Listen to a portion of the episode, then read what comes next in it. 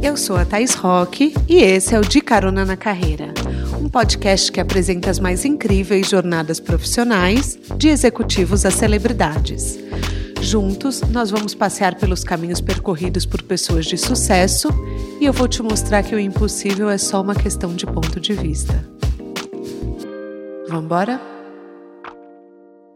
Não é só em lista de revista que tem gente bem-sucedida com menos de 30 anos. Aliás, a minha convidada de hoje podia perfeitamente ter aparecido em um desses rankings, porque construiu uma carreira brilhante desde bem jovem. Hoje eu vim convidar você, caroneiro e caroneira, meus amores, para conhecer a história da Renata Gaia, que é arquiteta e ficou conhecida no meio por dar vida a grandes lojas como a Farm de Miami de Nova York, Ateliê das Calças, Ida, e tem em seu currículo cinco anos liderando a equipe do programa Decora no GNT e alguns anos de experiência como parte da equipe do Marcelo Rosenbaum.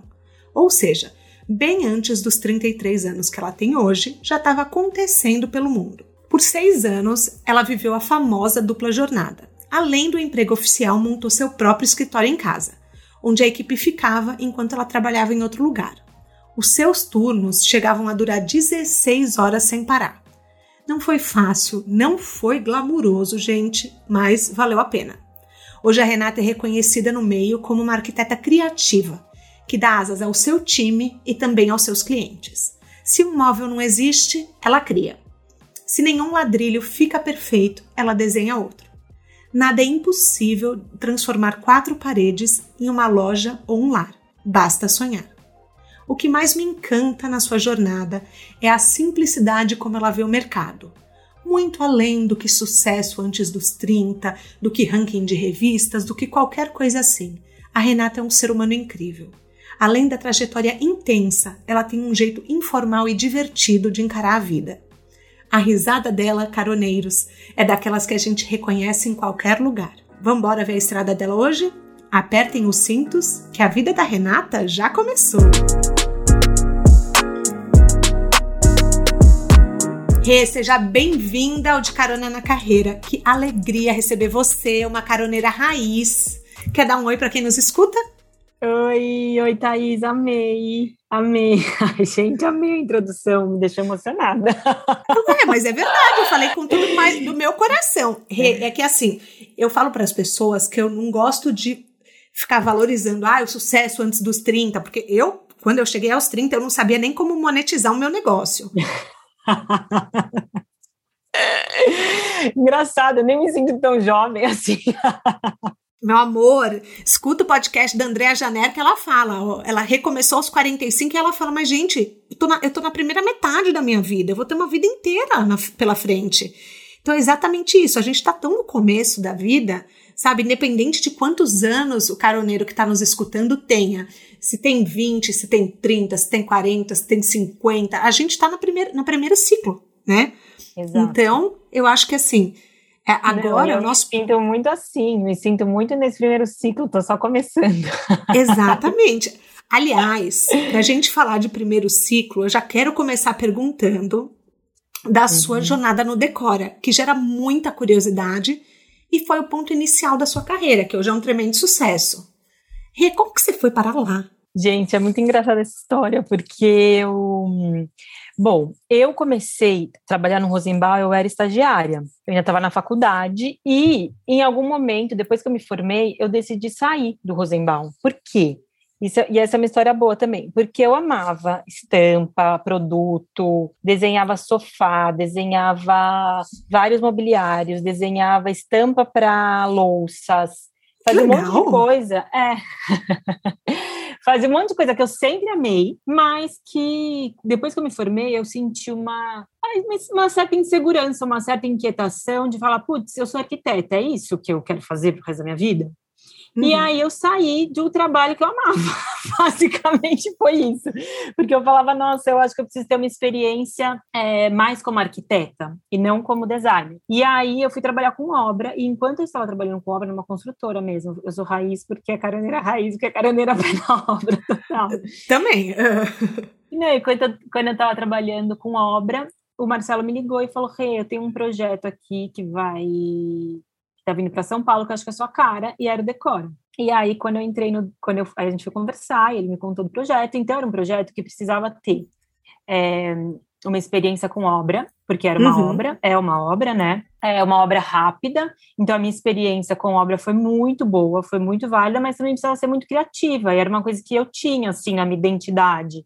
É, gostar de gostar da parte de criação, ser rápida, ser ágil, ser, ter um, um, um, conhecimento nos softwares, que isso é uma coisa que eu também sempre busquei. Então, nunca fiquei acomodada do tipo, ai, tem que saber mexer nisso, vou só mexer nisso. Não. Uhum. Eu me virava, eu descobria software novo, eu sempre fui boa nisso, porque eu nunca fui muito boa em desenho à mão. Isso foi um grande aprendizado. Legal você falar isso, né? também. né? É. Porque a gente tem essa crença, né? Uhum. Não, tem essa crença que para você arquiteto você tem que desenhar bem a mão, e aí você entra na faculdade e assim, 70% das pessoas desenham super bem, e você é aquela que sofre com todos os desenhos. Que desenha, Mas... o ser humano é dois palitinhos, pezinho, eu sou dessas, tá? Eu desenho o ser humano, tipo, eu sei, todos os meus humanos são palitinhos. Então, não era exatamente essa. tá, mas, não era tão assim. É. Exato, não era tão assim, mas também não era muito longe disso. Eu sempre uhum. tive esse desafio comigo mesma, assim, se você, sabendo que eu já não era boa naquilo, o que, que eu poderia ser boa? E aí, quando eu entrei no Decora, não tinha ninguém, só tinha eu, Marcelo, claro, mas eu é, fazia projeto, eu contratava equipe, eu cuidava dos dias da, das gravações, eu cuidava de tudo, basicamente. E uhum. foi muito bom para mim, porque foi aquela experiência. E aí depois a gente contratou equipe, aí eu passei a coordenar a equipe. É, mas foi um grande aprendizado do quê? De gestão de equipe, gestão de obra. Foi Sim, aí você aprendeu desde cedo, né? É, foi aí que eu aprendi a lidar com pessoas e lidar com como gerir pessoas profissionalmente e não apenas ai, lidar com pessoas, né? Uhum. Acho que esse é o grande trunfo, assim, do Decora. É, eu tinha que lidar com muitas pessoas ao mesmo tempo, muitas equipes, coordenando a equipe e a equipe de gravação também, que fazia parte do meu escopo, coordenar aquele dia de gravação, porque a gente tinha que fazer uma obra acontecer ao mesmo tempo que aquela obra tinha que ser gravada. Então, eu tinha uma uhum. equipe de obra, eu uma equipe de gravação, então tinha toda essa triangulação do escritório de arquitetura, com a equipe de arquitetura, com a equipe de obra, com a arquitetura da, com a equipe da, da gravação. Então, é, eu acho que o grande aprendizado foi esse relacionamento de equipe, que é uma coisa que eu vejo que eu sou muito hábil nisso hoje.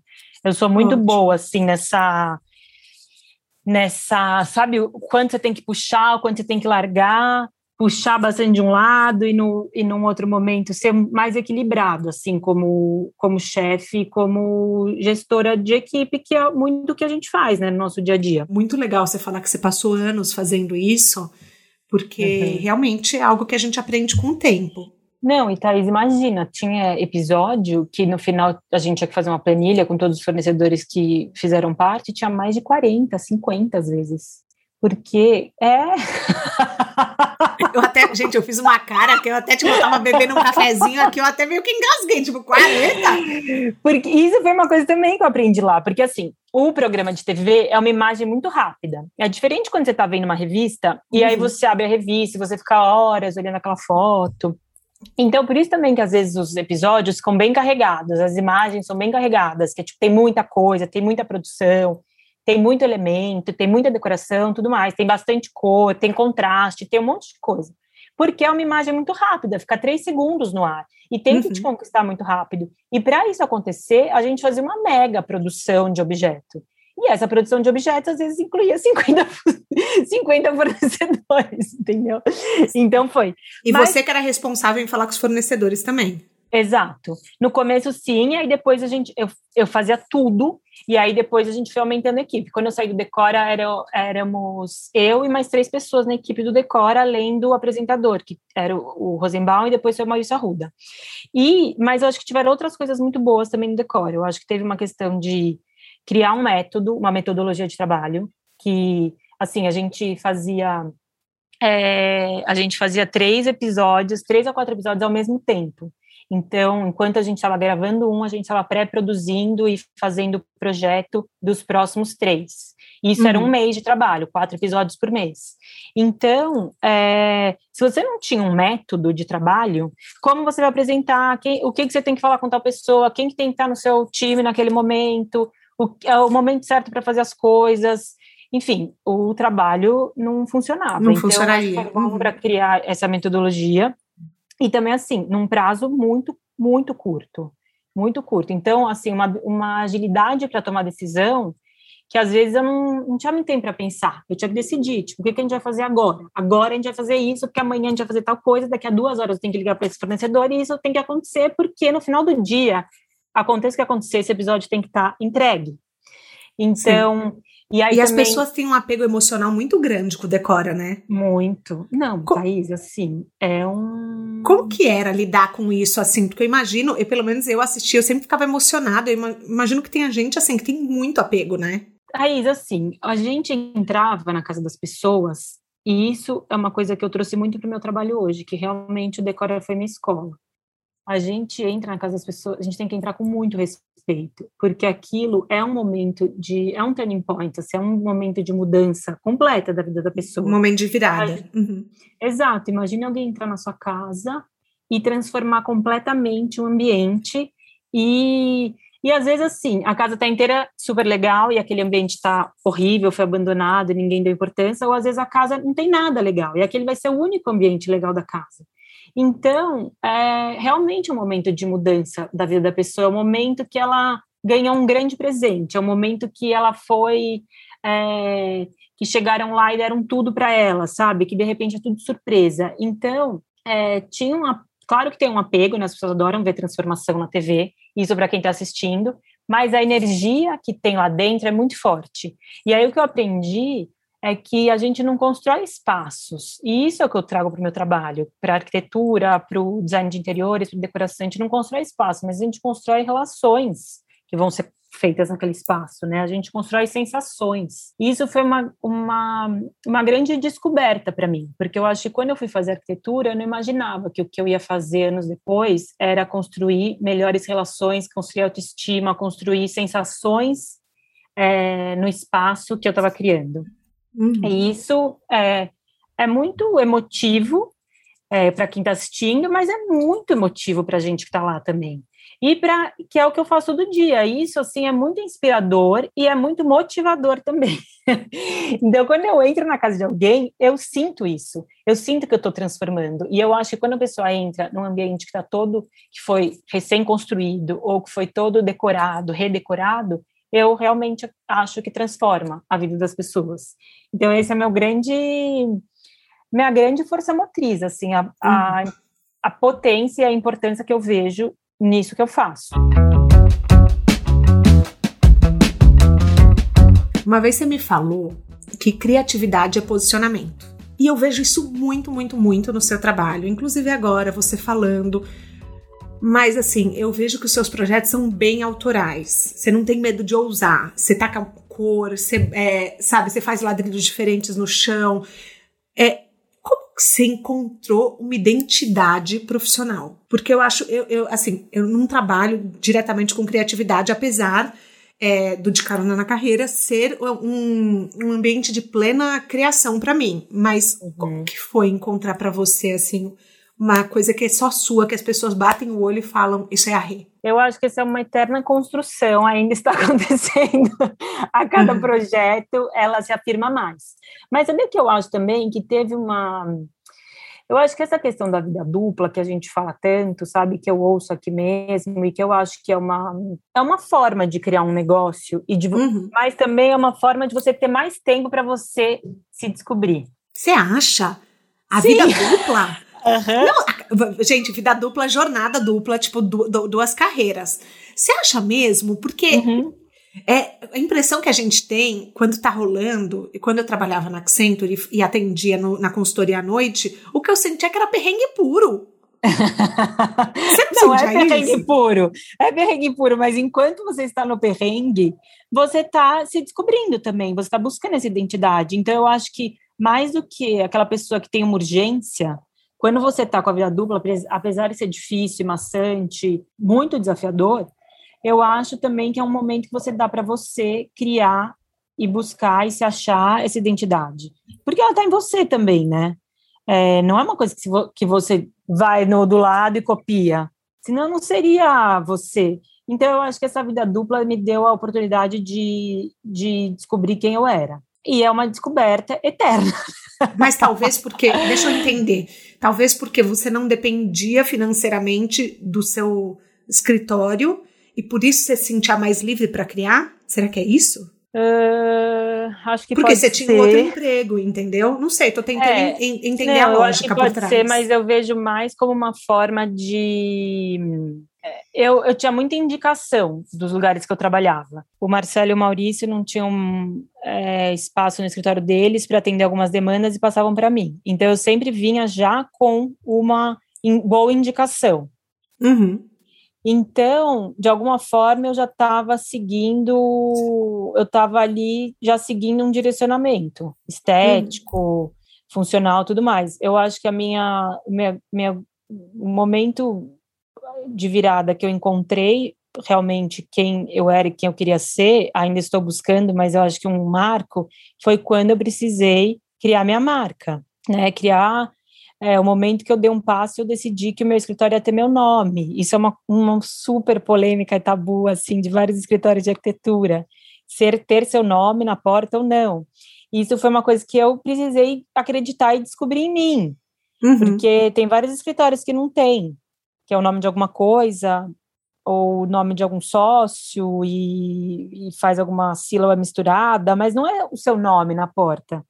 E aí eu acho que o momento que eu decidi que eu ia colocar meu nome na porta, aquilo vinha com um monte de coisa. Eu não podia deixar, eu não podia estar, tá, eu não podia estar tá mais apagada. Eu precisava saber quem eu era, sabe? Que interessante isso. não, não, nunca pensei. Não, não, eu nunca pensei que tipo era uma polêmica você ter o seu nome num escritório de arquitetura. Para mim é uma ignorância da minha parte. Então, não, tem para algumas pessoas não é, não é eu vejo muito, muito, assim, muitas pessoas no Instagram me perguntam isso, muitas, assim. E é uma conversa entre amigos também, porque eu acho que é muito legal isso. E mas eu acho que quando você tem uma marca que é seu nome, você, além de você precisar estar em algumas reuniões estratégicas, porque a pessoa está te contratando, uhum. isso é importante, mas também você precisa ser você. Isso foi uma grande descoberta para mim. Que eu preciso. É, toda essa minha personalidade, que eu tenho, que eu falo alto e que eu rio, a, as pessoas estavam esperando aquilo de mim também. Eu não Total. podia ser menos, eu não podia ser morna, eu não podia ser uma coisa que eu não era. Eu tinha que ser isso. E aí você tem que se aceitar dessa forma, entendeu? Que legal, que incrível. Uhum. E você precisa se aceitar dessa forma. Você precisa ver, olhar tudo que é incrível de ser você. Agora, eu acho também que essa frase que é criatividade é posicionamento, eu, é, eu acho que ela é muito importante para mim e para e para o meu caminho, é, quando você mostra quem você é e quando você é sincero com quem você é e transparente com quem você é, você também vai atrair pessoas que estão na mesma vibração e na mesma energia que você e que acreditam no que você faz. Então, claro que dá uma insegurança de tipo, putz, será que todo mundo vai se identificar comigo? Não, um monte de gente não vai se identificar. Será que eu não vou perder cliente por causa disso? Sim, você vai perder cliente. Só que os clientes que você não perder, vão ser clientes que têm muito mais a ver com você. E os que vão passar a vir têm muito mais a ver com você. Então, não vai mais ter aquela crise do tipo, putz, tem que fazer uma coisa que não tem a ver comigo, porque tudo vai passar a ter a ver com você, porque as pessoas chegaram até você, porque você mostrou quem você era. Uhum. Então, isso é muito, isso é muito profundo, porque isso vai além do trabalho, né? Isso vai é, você se descobrir como pessoa. E aí eu acho que e aí faz muito sentido seu nome estar na porta. Então é muito o que eu respondo quando as pessoas me perguntam. Eu acho que se posicionar é você dar oportunidade para você encontrar esses clientes que têm a ver com você, que vão acreditar no que você está fazendo. É fundamental, eu acho. Amei. Amei. É, você tem muita certeza de quem você é, o que você está falando. Foi um processo descobrir. Hum. Mas às vezes, é, quando eu atendo na consultoria uma pessoa que fez sucesso muito cedo, Uhum. Ela acaba falando: Nossa, foi uma sorte. E agora o que, que eu vou fazer? Aquilo deu certo, mas eu não sirvo mais para nada. Como que foi quando você viu que você estava fazendo muitos projetos legais, ainda jovem? Porque vamos combinar. Assim, não tem uhum. como negar que você. Assim, você é jovem, mas você era mais jovem ainda quando você começou. Você tinha essa noção ou hoje você tem mais, assim, dessa questão da idade? Ah, Thaís, eu eu não sou a Adele, entendeu? Que com 23 anos ganhou, sei lá, oito Grammys. Uhum. e aí não sabia o que fazer com toda a fama. Não é o caso. Adel, se um dia você tiver, se você tiver ouvindo de carona na carreira nesse momento, queremos você aqui, entendeu? então pode vir saber. que eu vou te entrevistar. Sucesso antes do 30 com a Adel. Maravilhoso. Eu sinto muito como é, resultado de um trabalho que é dia a dia. Não vejo como uma. Assim, eu vejo como grandes conquistas, claro, sou muito feliz e é engraçado. Às vezes eu abro o site do escritório e falo, caramba, quanta coisa eu já vi, sabe? Uhum. Parece que se você não junta tudo, eu nem entro muito no site do escritório, sabe? Porque você fala, ai não, gente, tem tanta coisa para fazer ainda que eu nem posso ficar olhando muito. E, tipo, engraçado isso, né? Acho que é uma é uma. Ah, acho que é uma conquista, assim, fico feliz, mas também não fico me vangloriando ou. É, não sou muito de sentar no pudim, tipo, ai, adorei, adorei esse pudim, sentei aqui vou ficar. Não é muito meu perfil. Eu sei, mas tem um livro que chama O Caminho do Artista. Não sei se você já leu. Gente, quem trabalha com criatividade, que está ouvindo esse podcast, por favor, leiam esse livro. Ele é. ele é muito bom e ele ajuda a você encontrar o seu caminho criativo. E, e, ela fala que muita gente, por exemplo, que ah, é, lança uma música muito famosa ou escreve um livro muito famoso, uhum. tem dificuldade de lançar o segundo livro ou lançar a segunda música porque sente que sempre tem que superar o, uhum. o, anterior. Então, assim, uhum.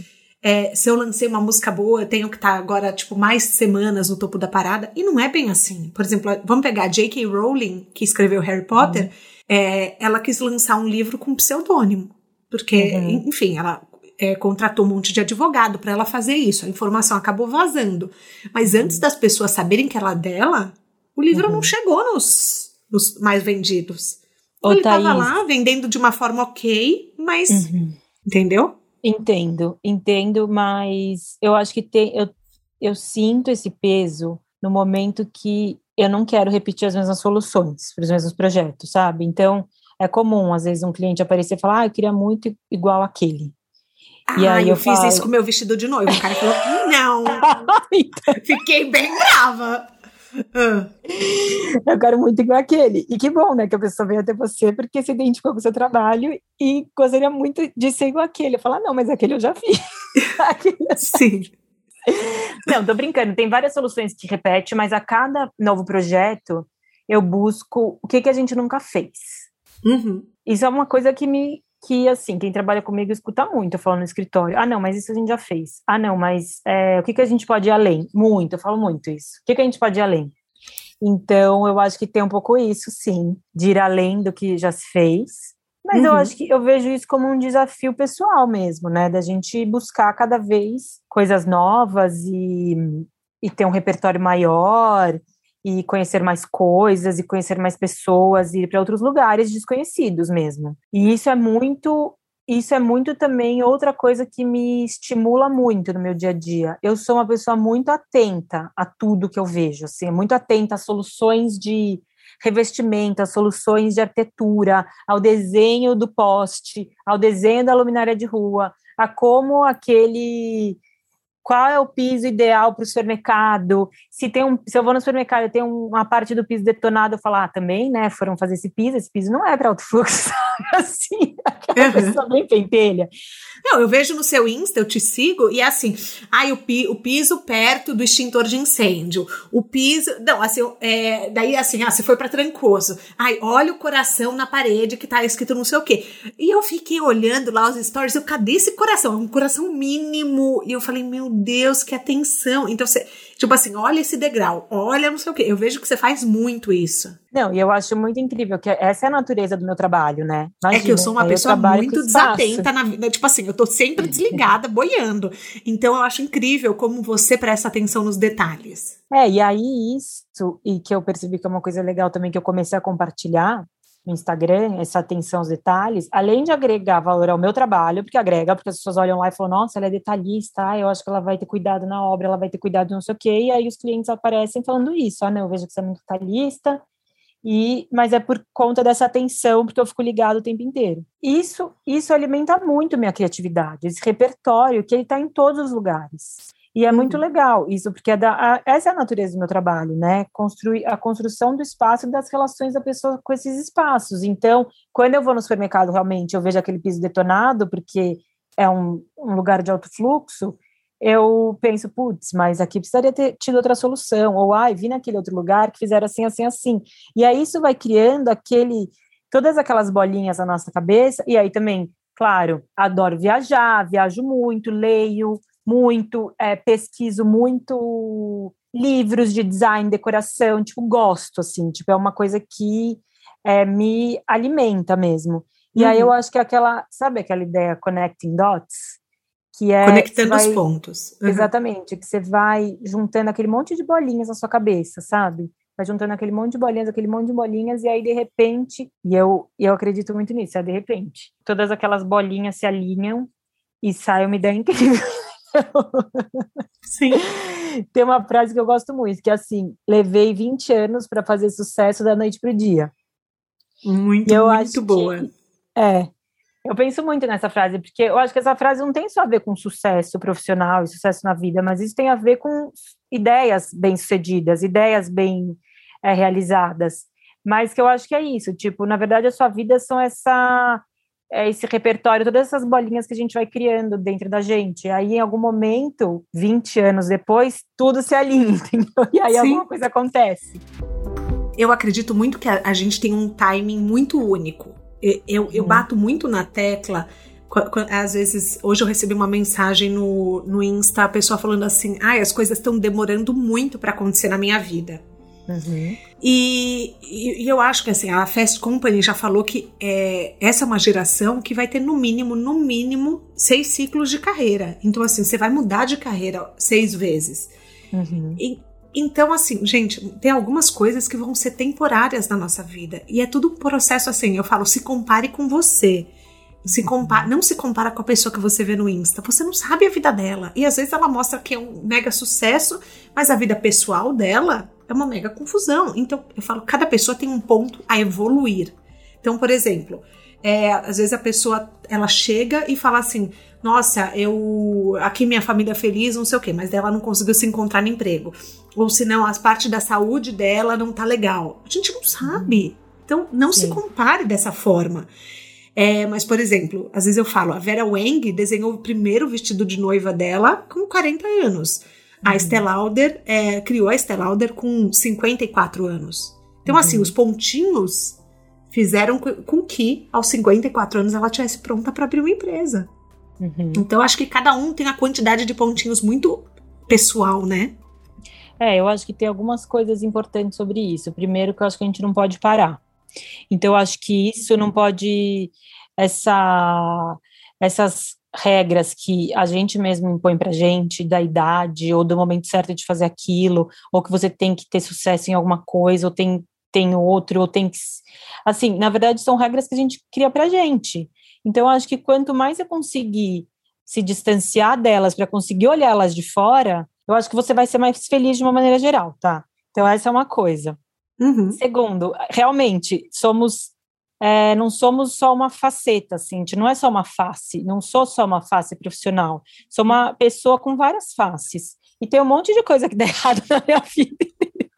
Gente, mas de todo mundo, né? Sim. Eu vejo tanta coisa ainda para ser feita e realmente acho que as pessoas vão se vão se, se reinventar muitas vezes e eu quero também ser essa pessoa. E eu mesmo já me vejo me reinventando em algumas coisas e me adaptando, mas eu acho também do que eu vejo de tudo isso, acho sim que somos é, uma geração de inquietos, então que a gente quer as coisas mais rápido e que a gente quer mudar, mas eu vejo muito mais a gente querendo ser feliz sempre.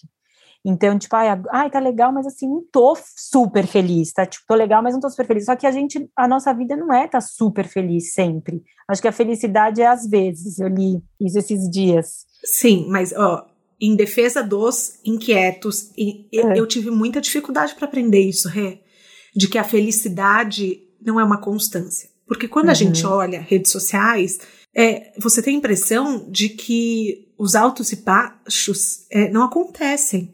Então, quando você olha é, é, para outras pessoas, você começa a falar: nossa, acho que tem alguma coisa de errado na minha vida. É, hoje eu entendo isso. Mas o que eu quero dizer sobre isso é que eu acho que a gente tem que buscar reinvenções também dentro do que a gente faz todo dia. E aí, como o exercício meu Uhum. Fica a dica, tá bom, carameiros? Mas fica a dica. Cada novo projeto é uma nova reinvenção, por que não?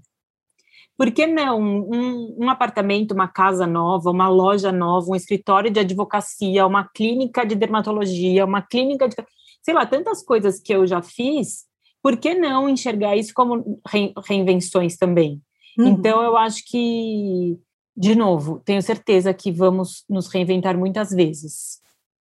E quero estar entre essas pessoas. Mas também, por que não a gente buscar reinvenções dentro do que a gente já faz e não achar que a gente vai estar feliz o tempo inteiro fazendo o que a gente faz, sabe? Uhum. Isso é um grande aprendizado para mim. Eu tô falando para você e tô falando para mim, porque é a gente é, é o papo da gratiluz, É o papo da gratiluz, mas eu acho que é muito isso que me movimenta. É, é muito que faz eu conseguir levar as coisas um pouco mais leve também. Porque, Thaís, é, puxa, entendeu? É obra, eu trabalho com obra, gente, imagina. Eu abro assim meu computador, meu celular, eu vejo a quantidade de obras que eu tenho acontecendo ao mesmo tempo e, e pepinos acontecendo o tempo inteiro, entendeu? A, a minha vida é uma grande gestão de pepinos e eu tô aqui rindo.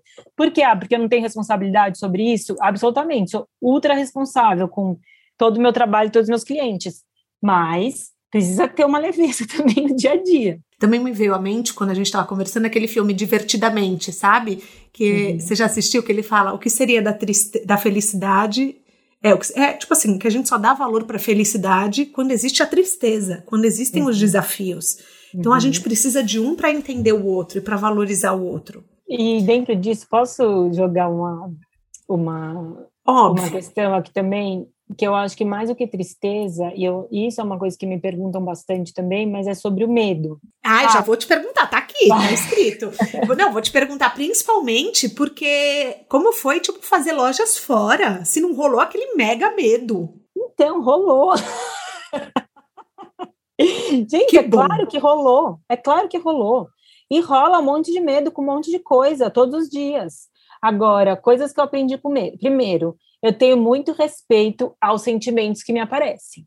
Então, eu sou daquelas bem que pega o negócio no colo e fala: tá bom, você tá aqui, vamos entender o que está acontecendo, mas eu acho que o medo protege, e eu acho que o medo me protege muito, mas eu não deixo ele me paralisar. E eu acho que esse é um grande aprendizado sobre o medo. Uhum. Que, assim, dê tempo ao tempo, dê tempo para ele também, para ele vir mas não deixa ele te paralisar. Então, é bem aquela coisa, tá com medo, vai com medo. Entendi. a história é o seguinte, o Rosenbaum foi convidado para fazer a loja, a loja conceito da marca em Nova York, que era a primeira loja, e ele me chamou para fazer uma coautoria com ele. Na a loja de Nova York é a primeira, então foi a loja conceito, teve uma super pesquisa, a gente foi para lá, é, além de conhecer o ponto, fazer pesquisa, assim, se aprofundar mesmo no universo e no que estava acontecendo em Nova York naquele momento e tudo mais. É uma loja incrível, ficou super legal, foi um projeto super desafiador. Aí, resumindo, né, em poucas palavras.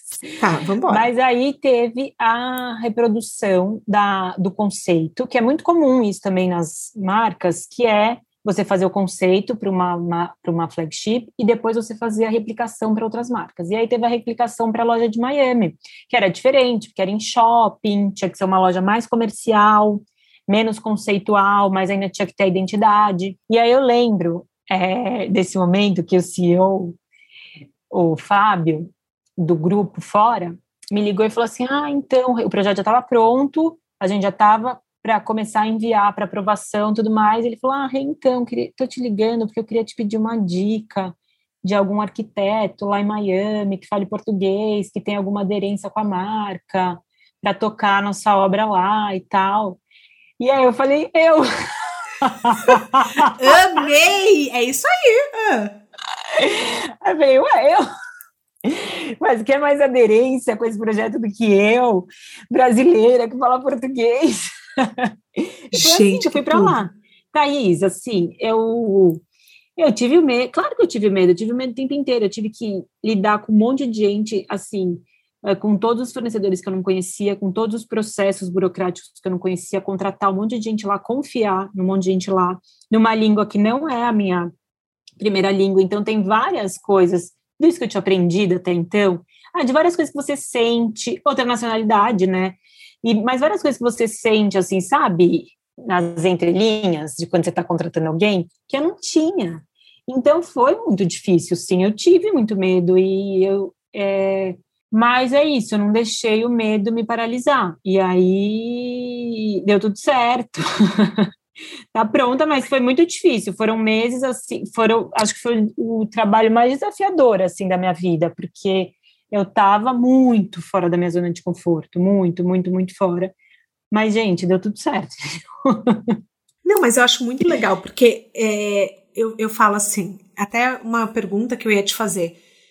Se você é daquelas que fala, vem pra. Tipo assim, você vai e pega na mão quando um projeto aparece ou você espera te darem? E você já me respondeu essa pergunta. Você chama para você e você fala, manda para mim, vambora. E acho que isso é uma característica muito importante também a gente comentar aqui, é a coragem de você dizer sim, né, para as coisas que te desafiam, para as coisas que você não domina, né? É, eu acho que eu acho que isso é uma construção. Então, uhum. eu não acho que ah, anos atrás eu ia fazer isso, bater no peito e falar, vem, entendeu? Uhum. Então eu acho que. E também para mostrar para as pessoas que não é assim, né? Não cai no colo, mas se passa perto, você tem que agarrar. Eu agarrei e agarro muito as oportunidades. Isso realmente é, é algo que eu identifico, assim, porque eu vou e puxo para mim.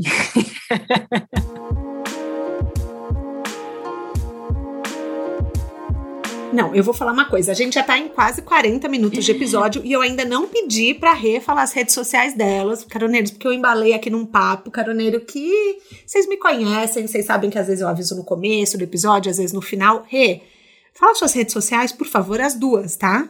A minha, a do escritório, é Renata Gaia Arquitetura e e tem o meu Instagram pessoal também, que é Fale com Renata Gaia, que é onde eu mostro todas essas é, o meu universo, que não são só projetos. No do escritório tem muitos projetos, basicamente todos os nossos projetos.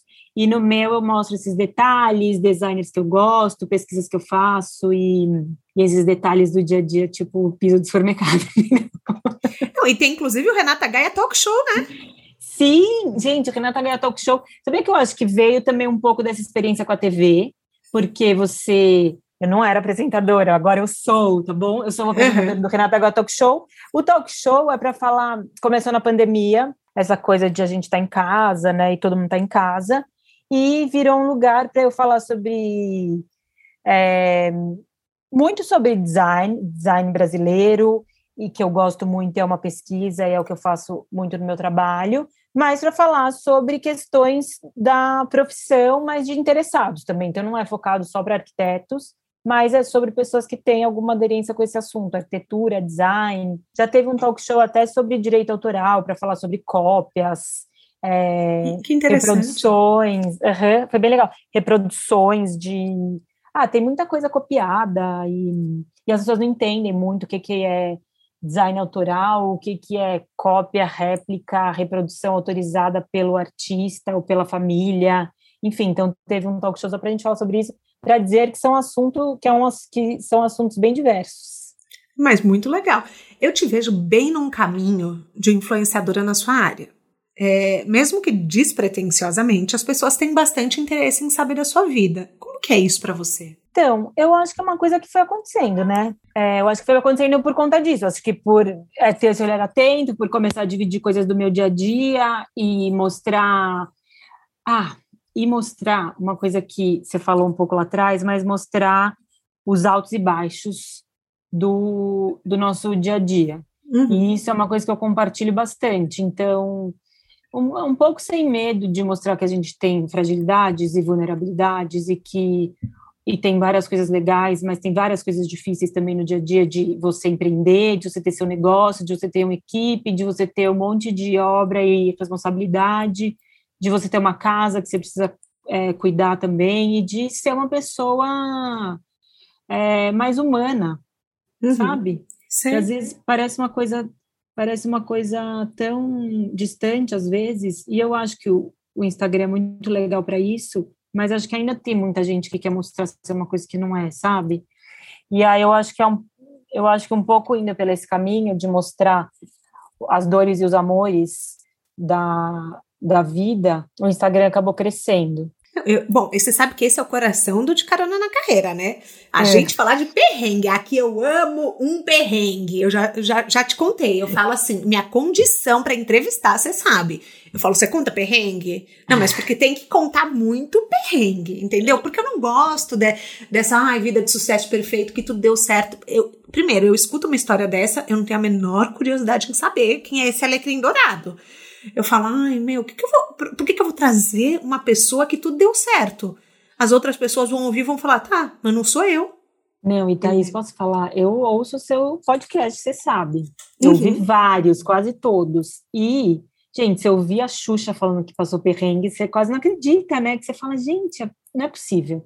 E é muito inspirador, sabia? Eu acho que deu uma. A Xuxa e outros. Tiveram vários muito legais, mas eu acho que é muito é, é motivador também, né? Você fala, ai, que bom, só sou eu. O Instagram tem um pouco essa função. Tipo, tá vendo? Não é só vocês. Não é Depende só vocês. Depende de quem você segue, tá? Porque tem gente ah, é? que tá lá sempre, sempre no, no, top da vida. Aí eu já, ai, já quero dar um follow. Ou se eu não posso dar um follow do mute, entendeu? Porque também tem isso. É, mas, por exemplo, a Xuxa, e ela trouxe questões existenciais, né? Total. É, então, assim, ela, é, ela falou muito, para quem ainda não ouviu o episódio dela, é, escutem, porque ela fala muito assim dela não ter a própria voz. Tanto que o episódio uhum. chama O Poder da Própria Voz. Porque é, é muito dolorido a gente, durante a vida, perder a nossa voz. Ainda mais quando você é uma pessoa pública, né? Assim, tem até um, tem um peso na fala dela quando ela fala assim, mas eu deixei também. E, e, a, gente, e a gente faz isso, né? Sim, é, são é, relacionamentos deixa. abusivos, né? A gente, a gente não percebe que a gente entra neles. Então, eu eu, sim, são relacionamentos abusivos, a gente não precisa ir sobre se aprofundar sobre o tema, mas também aquilo, o quanto a gente deixa também, sabe?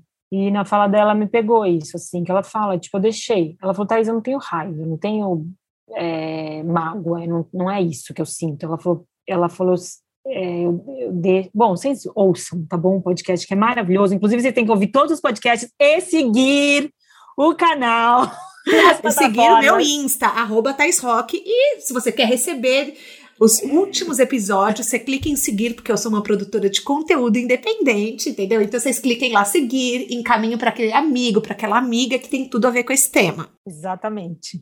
Mas, oh, Rei, falando de transparência, de perrengue, eu sei que você trabalha com a sua mãe. Como é? uhum. é? Da treta? Várias. Maravilhoso você falar isso, porque, porque eu olho, eu falo, gente, tipo, como que deve ser trabalhar com a mãe 24 horas por dia? Gente, várias. Algumas coisas, claro que é, é muito bom, tá? É uhum. muito bom porque é aquela pessoa que vai estar do seu lado, não importa o quê. Sim. Então é muito bom. E fora que eu acho que é uma coisa um pouco mais global, mas que é muito bom também, é você é mãe. Uhum. É, é, e eu vejo algumas clientes falando isso para mim nossa, que oportunidade vocês poderem estar tanto tempo juntas. Sim. Então, é muito bom. Mas é babado, baixaria e confusão. porque Tiro porra de bomba. Coisa. Não, e tem uma outra coisa, porque é, eu sou chefe dela, né? Ah, eu sou é, chefe dela. Isso.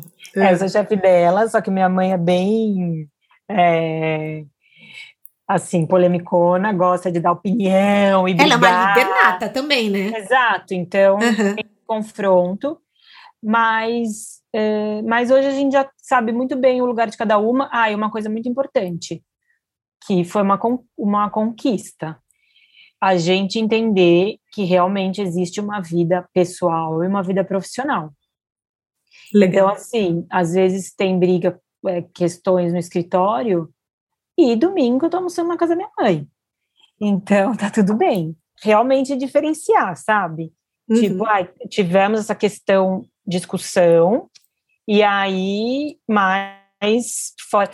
E aí também tem o, o outro lado. É, no almoço de domingo a gente está falando de trabalho. Então também Sim. acontece, essa, dá essa misturada. O que eu acho que não pode misturar é são os, os, atritos, tipo as brigas a gente consegue. Eu acho que foi um, é um grande amadurecimento assim para mim, tipo conseguir separar o que que é minha mãe profissional e o que que é minha mãe é, pessoal. E eu acho também que tem uma coisa muito legal que eu admiro muito a minha mãe profissionalmente. Então, por toda, por toda a história dela, né? Minha mãe é uma dessas que se reinventou, que... Patrícia, se você tá ouvindo, quero você aqui no podcast, Sim, entendeu? Minha mãe é... Um, minha Sério, mãe a história é uma... dela é maravilhosa, a gente tem é. que contar. É. É, e minha mãe mudou de carreira completamente quando ela veio trabalhar comigo, né? Minha mãe é executiva da moda há anos, diretora de várias marcas bacanas internacionais, e num momento é, decidiu vir trabalhar comigo. Eu estava Uhum. precisando, ela sempre gostou muito de arquitetura e design de interiores, é, sempre trabalhou com moda, sempre viajou muito assim a trabalho, então conhecia muito de design, tecidos, acabamentos, já fez muita obra de loja, tudo mais, então tinha. E tem o lado do cliente, que é muito bom. E, Thaís, tem uma outra coisa também, é uma pessoa mais velha, né? Então trouxe alguns é, inputs, assim, é, de experiência que uma pessoa jovem não tem, que vai desde uma coisa boba, é, desculpa, jovens, também sou jovem, tá bom? Sim. Mas desde uma coisa boba, tipo, Renata, uma família de seis pessoas não dá para ter uma lava-louça de oito serviços, sabe assim? Uhum. Umas coisas que você só aprende na prática. E outras coisas do trato com o cliente, atendimento, relacionamento e tudo mais. E minha mãe sempre teve uma equipe muito grande, né? Então, ah, minha mãe organiza os happy hours, toda essa parte. Minha mãe serve vinho nas reuniões. Uhum. tem uma coisa leve, sabe? De uma Muito legal. que não tem, de- que não tem é, é, mais inseguranças profissionais. Então, isso é muito bom. Mas dá treta o tempo inteiro, né? A gente só evita brigar na frente dos clientes. Mas o resto. É, você sabe, tem uma frase da Marianne Williamson que ela fala assim: à medida que a gente deixa a nossa própria luz brilhar, a gente inconscientemente dá permissão para os outros fazerem o mesmo. Ficou Uhum. conhecida, é, porque o Mandela falou essa frase também, e eu vejo muito isso no seu time, que você deixa a galera brilhar e que você quer isso para todo mundo, sabe? Da onde surgiu essa segurança? Porque o que eu mais quero é que, que as pessoas deixem seus times brilharem, mas a gente olhando o modelo de trabalho antigo, muitas vezes tem aquela coisa de que só o chefe toma o mérito, e sendo que a equipe inteira trabalhou noites e noites e noites num projeto. É, Uhum. isso foi natural para você? Essa é uma das coisas mais naturais da minha, da minha liderança. Realmente, eu não trabalho sozinha e a conquista de cada um da minha equipe é uma conquista minha. É muito essencial isso para mim. Eles conquistarem coisas assim, fora do trabalho. É, a casa deles, as coisas deles, tipo, o... É muito, é muito da minha essência mesmo. Então, Uhum. realmente, eu sou uma pessoa que eu dou muito espaço para as pessoas, mas também eu sou uma pessoa que eu é, valorizo muito o que cada um tem para dar, sabe assim?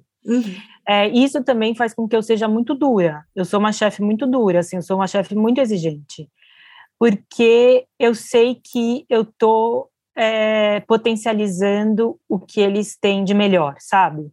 Eu não Uhum. sou aquela pessoa, eu não, eu não sou aquela pessoa que vai ficar esperando o elefante voar e vai ficar batendo na mesma tecla. Você vai aprender isso, você vai fazer isso porque você tem que fazer. Não. Eu sou muito de enxergar o que, qual que é o potencial, o que, que eles é, podem é, dar de melhor mesmo. E graças a Deus também tenho uma liberdade dentro do que eu faço. Então, tem, eu tenho pessoas muito criativas no escritório e tenho pessoas que são mais introspectivas de ficar fazendo, é, repetindo uma mesma fórmula. E isso funciona muito para mim. E eu preciso também das pessoas criativas, eu preciso também daquela pessoa que é boa na planilha, eu preciso também daquela pessoa que é totalmente fora da casinha, e eu preciso daquela que é totalmente dentro da casinha. Então, acho que quando você consegue enxergar que cada um tem uma característica e que cada um tem uma personalidade que pode agregar para o seu negócio quando ela tiver estimulada dentro daquilo que é, que é o maior potencial dela, é, você, é um, você tem um time de sucesso, é o que eu vejo que eu tenho hoje, assim, eu não acho que eu sou uma pessoa de sucesso, eu tenho um time de sucesso, eu tenho um, eu, eu não trabalho só mesmo, e o crescimento de cada um é meu crescimento, e crescemos juntos, eu acredito muito nisso. Você me falou que você nunca quis ser criativa e não ter uma estrutura financeira. Uhum. É, que a, acontece algumas vezes, existe uma crença de que ou você é bom, ou você é criativo, ou você é bom é, na parte do business. Uhum. Muita gente acredita nisso. É, ou é um ou é outro. E você tem os dois. E você falou para mim que sempre foi importante ter os dois. Me conta uhum. um pouco sobre isso. É, eu sempre tive vontade de ter um negócio saudável. Eu acho que é uma capa ser criativa é uma capacidade que eu fui evoluindo, assim. Então, com isso, com buscando referências e tudo mais. Agora, o negócio estar e ser saudável era sem, foi meu objetivo. Independente se você tem um negócio de arquitetura, um negócio de é, se você é médico, se você tem uma indústria farmacêutica, se você não importa qual é o tema do seu negócio. Para mim só faz sentido é, se o negócio for saudável. Então, é, porque eu acho que não adianta você ter um negócio se você não tem. É, você ser criativo se você não tem resultado. Para mim, é praticamente é nadar, nadar, nadar e morrer na praia. Tem uma frase que diz que é sonho sem realização é alucinação. E eu acredito nisso, assim, o, o negócio tem que ser saudável e eu sempre tive uma visão muito profissional e empresarial sobre o negócio, assim. Então, todos esses anos de vida dupla ou jornada dupla foi muito por conta disso. Eu era, eu, eu tinha uma canoa, eu vivia numa canoa, né, navegava nessa canoa e ao mesmo tempo eu estava construindo outra.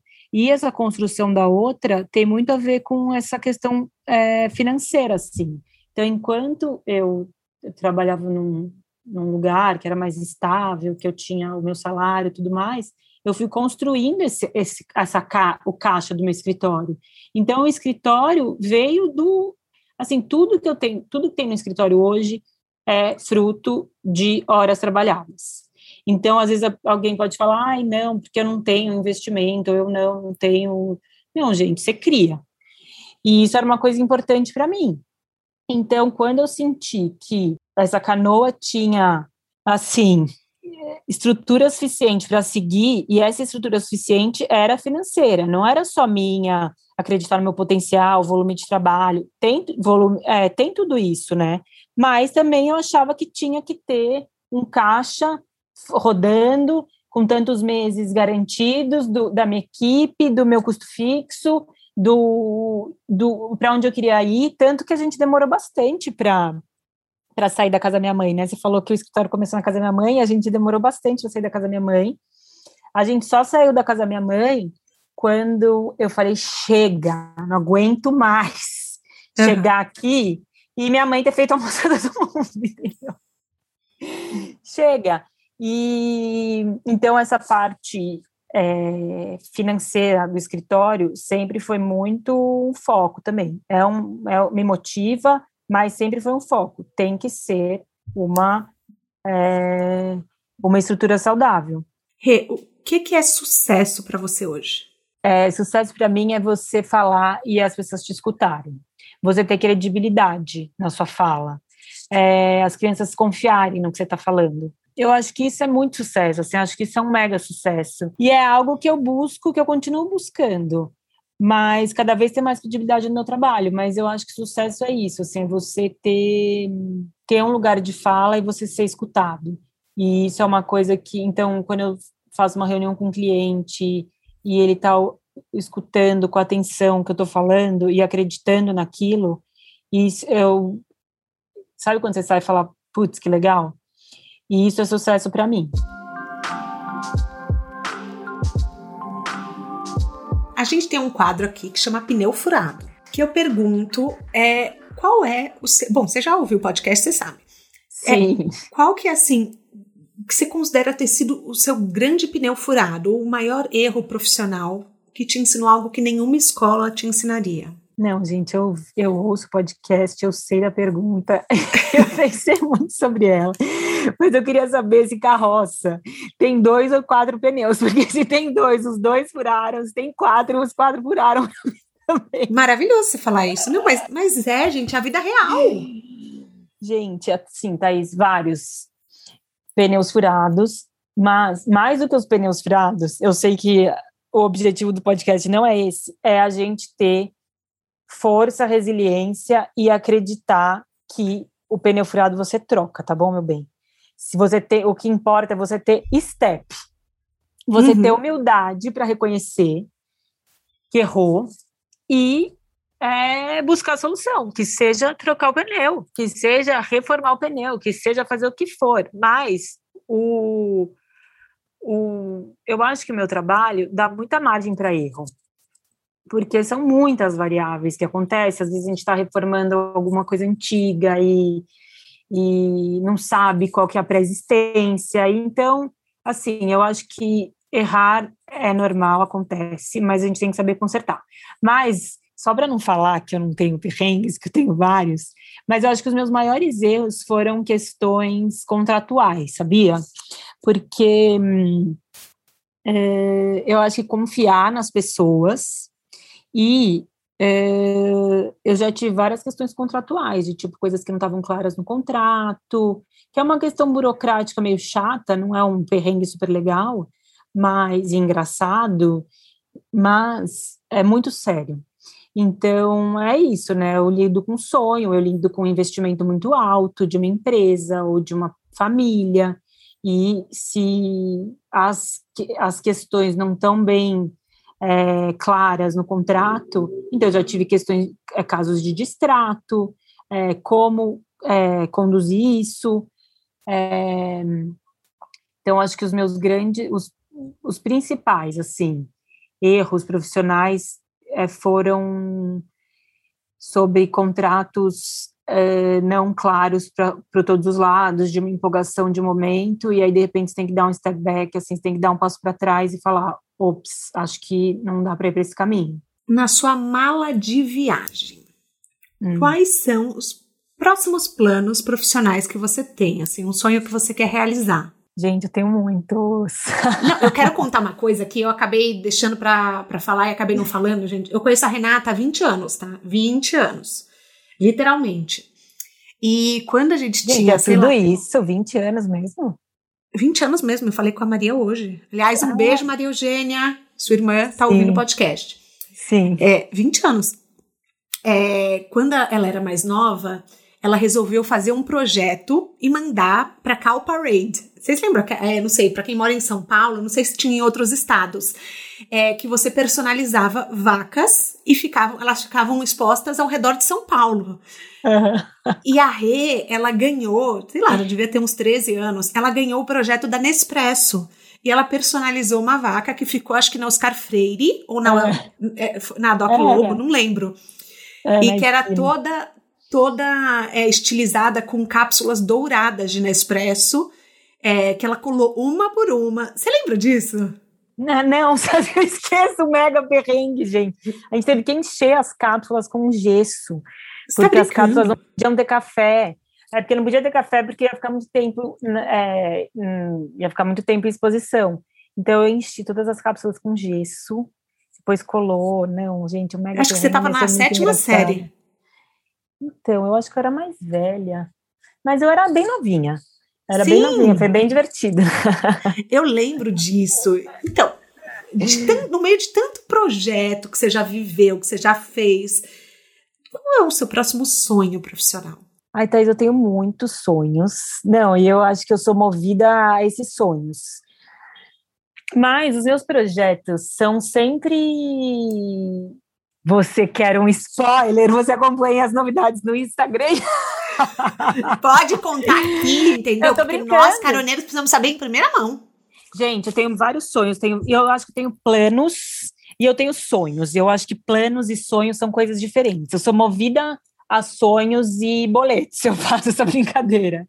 Legal. E, e, mas assim, a gente acabou de mudar de escritório, já estou pensando o que, que eu vou fazer para dominar a laje inteira, sabe? Assim. Uhum. Eu tenho sonhos de projetos maiores, em escala maior, em, com marcas maiores e coisas que, que eu sonho e fico planejando, mas são muito, são muito íntimos, sabe? Tá bom. Mas é, mas eu, eu me reconecto muito de volta com os meus sonhos. Isso é uma coisa que eu faço, assim, que eu escrevo e eu não lembro deles todos os dias. uhum. mas vira e mexe eu releio para me reconectar. Legal. E eu acho que isso é um isso é um guia assim para mim, isso isso me guia e me motiva e faz eu lembrar porque que eu tô que, que eu tô fazendo isso hoje, sabe? Uhum. E também, Thaís, tem uma outra coisa que é que eu trabalho com sonhos, né?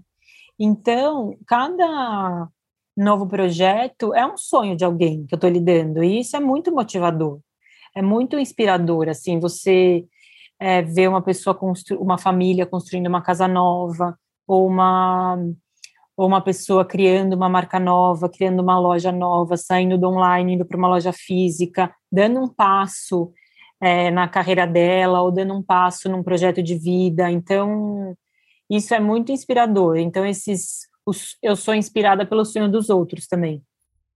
Que lindo. Amei.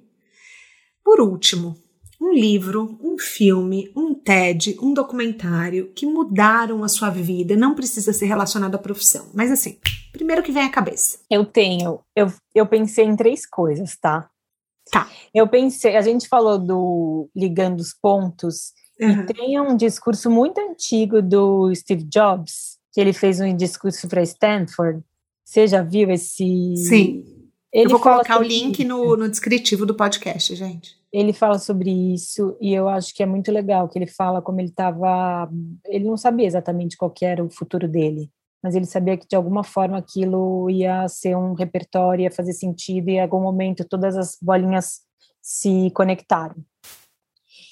E eu gosto muito da Brené Brown, amo, o da vulnerabilidade? É. Tá. Amo.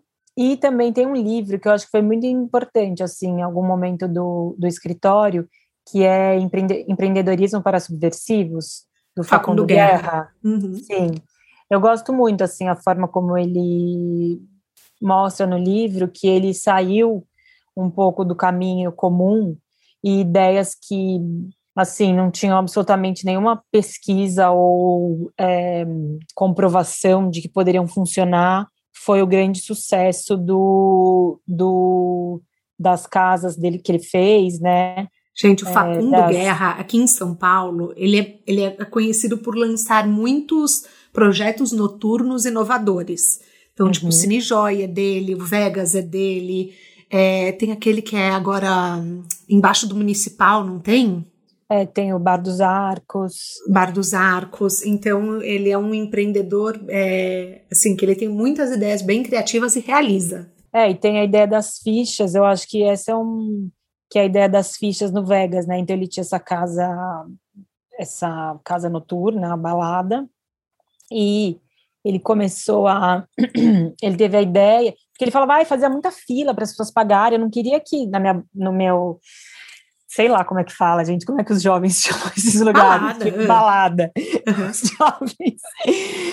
É, não queria que na minha balada tivesse fila. E aí o lugar chamava Vegas e eu tinha comprado essas fichas no eBay, sei lá. E aí eu tive a ideia de que as pessoas usassem essas fichas para comprar as bebidas. E aí eu é, não, não fazia fila, né? Porque cada um ia lá comprava suas fichas. E mais, as pessoas começaram a levar as fichas embora como souvenir. Então as fichas começaram a acabar. E aí, tudo onde eles mais ganhavam dinheiro, que era com as a bebida, eles passaram a ganhar muito mais, porque as pessoas levavam as fichas embora sem gastar. Que legal. É, então, enfim, tem várias histórias, mas eu acho que a, o que mais me pegou nesse livro é que ele fala sobre todo consumo é um posicionamento. Então, e cada vez mais a gente vai é, a gente vai consumir mais coisas que façam sentido para gente.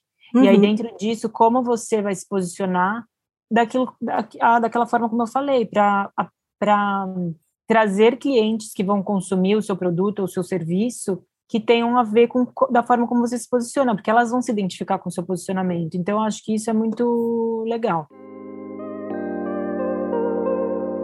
Rê, a gente chega ao fim da nossa carona. Queria muito, muito, muito te agradecer. É...